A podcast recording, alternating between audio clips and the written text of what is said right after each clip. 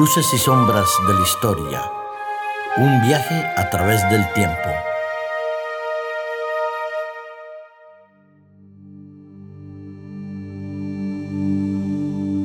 Hola queridos amigos oyentes. Una vez más, Luces y sombras de la historia se dispone a viajar con nosotros a un lugar, a una época y a un territorio que quizás es conocido por muchos de vosotros y para otros es posiblemente la primera vez que lo vais a escuchar. Vamos a hablar de un personaje, de una mujer, de una mujer que fue conocida como reina de Castilla, reina de Aragón, de Valencia, de Mallorca, reina de Navarra, Nápoles, Sicilia, Cerdeña y condesa de Barcelona, duquesa titular consorte de Borgoña, hija de reyes, pero con una historia y con una leyenda que Darío nos ayudará a aclararla. ¿De quién estamos hablando? Gracias por la presentación y bueno, estamos hablando de Juana la Loca. ¿eh? Es eh, un gran personaje de la historia y que ha traído sobre su persona pues eh, leyendas y bueno, muchos estudios de historia. Fíjate que es más conocida como Juana la Loca que como Juana I. sí. Y todo es porque quizás los motes, los apodos, mm, los títulos, a veces peyorativos, tienen más relevancia que la propia historia de la persona.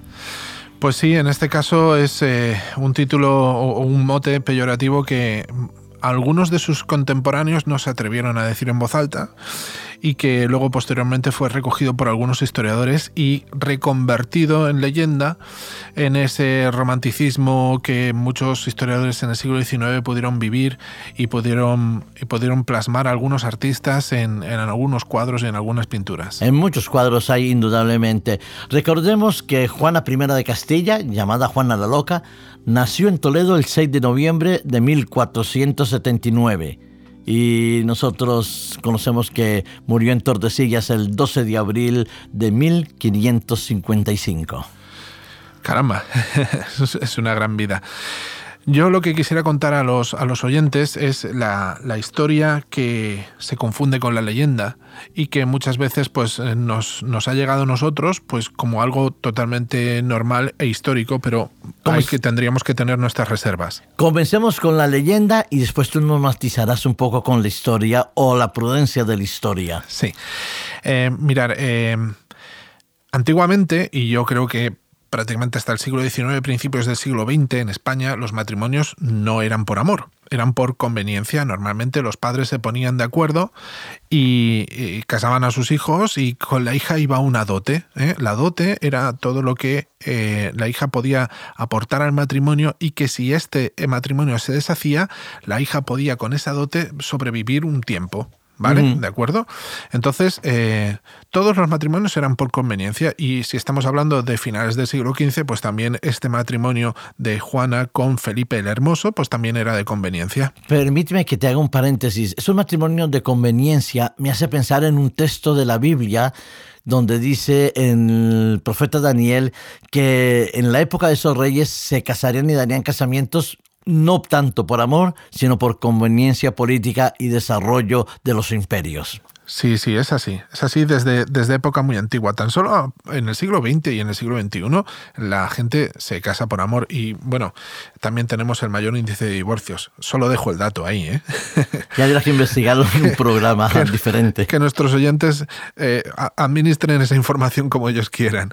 Pero el caso es que en aquella época ese matrimonio de conveniencia entre, entre Juana la loca, la Juana la reina y Felipe el Hermoso del Sacro Imperio Romano Germánico, pues eh, tuvo, tuvo lugar de manera un tanto eh, sorprendente porque Juana que pensaba que su marido iba a ser un hombre mayor y un hombre tosco y vulgar y que no sabía español, pues resulta que era un joven apuesto, guapo y vamos, prácticamente se quedó prendado de él. Repito, esto forma parte de la leyenda. Sí, dicen que ella era muy jovencita y él también era joven, guapo y apuesto que se enamoró al comienzo, pero ese amor parece que al poquito tiempo se esfumó. Sí, mm, digamos que Felipe era alguien que se le daban bien las mujeres y, bueno, pues eh, se enamoraba y se desenamoraba muy rápidamente y muy, muy fácilmente. El caso es que al principio los dos vivieron un amor muy intenso con su pasión y poco tiempo después, pues Felipe eh, decidió desenamorarse y enamorarse de otras mujeres. Recordemos que en aquellos tiempos los reyes o, la gente con altos cargos, condes, duques y tal, eh, era prácticamente por costumbre buscar eh, relaciones fuera del matrimonio y estaban más o menos aceptadas a regañadientes, evidentemente, por las, por las esposas oficiales, pero que eh, es normal oír hablar de hijos bastardos, incluso de, dinastías de reyes que han tenido altos cargos en los reinos, ¿vale? Entonces era algo como más o menos aceptado. Lo que no lo aceptaba era Juana. Quizás lo hacían para demostrar un poco su poder y las personas aceptaban por miedo a perder la influencia del poder. También había otro componente mucho más prosaico que era el tener herencia, tener herederos, herederos varones. Y en este caso Juana no estaba cumpliendo con esa perspectiva y bueno, pues eh, Felipe tenía que, buscar un heredero. Un, heredero como fuera, como fuera. No queremos justificar esto, pero eh, Juana seguía enamorada de él, a pesar de sus infidelidades y a pesar de que era notorio y público. Ella seguía enamorada de él de manera eh, casi que digamos absurda. ¿Patológica? No lo sé. El caso es que eh, Felipe el Hermoso eh, claro, con tanta relación y en aquellos tiempos, pues eh, contrajo alguna que otra enfermedad de transmisión sexual. Parece ser que era sífilis. Y en ese caso, pues no había, no había cura. En, en aquellos tiempos no había cura, como no la ha habido hasta prácticamente bien avanzado el siglo XIX. Y, eh, y, bueno, pues poco a poco fue muriendo. Y es una enfermedad que va realmente es eh, de aspecto al enfermo de sífilis el aspecto es eh, desagradable porque se va descomponiendo físicamente todo todo el cuerpo y la mente también sí el caso es que él aún postrado en la cama ella aún lo seguía amando, sabiendo que su enfermedad era fruto de, su, de sus relaciones e infidelidades, y el caso es que ella lo seguía amando. Y cuenta la leyenda que aún después de muerto, ella le seguía besando y le seguía cuidando. Y de hecho, prácticamente, eh, pues alrededor de cuatro semanas, un mes después, tuvieron que retirar el cuerpo de la cama porque ella no se quería separar de ese cuerpo. Y después que lo acompañó eh, durante eso, todo ese tiempo, el estado psíquico de, de Juana, ¿cómo quedó? Pues, pues quedó realmente afectado y grave repetimos una vez más, es la leyenda la que nos habla de esta cuestión que eh, está entroncada con las leyendas románticas de nuestra historia y que habla de, de una, una, mujer loca de amor eh, que llegaba incluso más allá de la muerte. Bueno, pero ella en esa locura de amor, ella es encarcelada. Sí. Y, vive una gran parte de su vida encarcelada. Por su propio. Decían que por su propio bien. Lo decía que su propio bien, que tenía que ver tanto el padre como el, eh, el hijo, pues tenían que ver un poquito con el encarcelamiento. La pregunta es, ¿ella estaba loca? Era una mujer que tenía un rechazo hacia la religión, porque también se habla de la influencia de esa especie de agnosticismo o rechazo a la confesión que lo obligaba a mantenerla encarcelada durante tanto tiempo. Uf, hay muchos aspectos oscuros que la verdad no sabremos nunca. Vamos a aplicar un poquito de lógica en toda esta cuestión. Vamos a aplicar. Eh, sus padres, los reyes católicos, eh, fueron, fueron un, antes, un antes y un después en, la historia de la humanidad porque tanto monta, monta tanto Isabel como Fernando.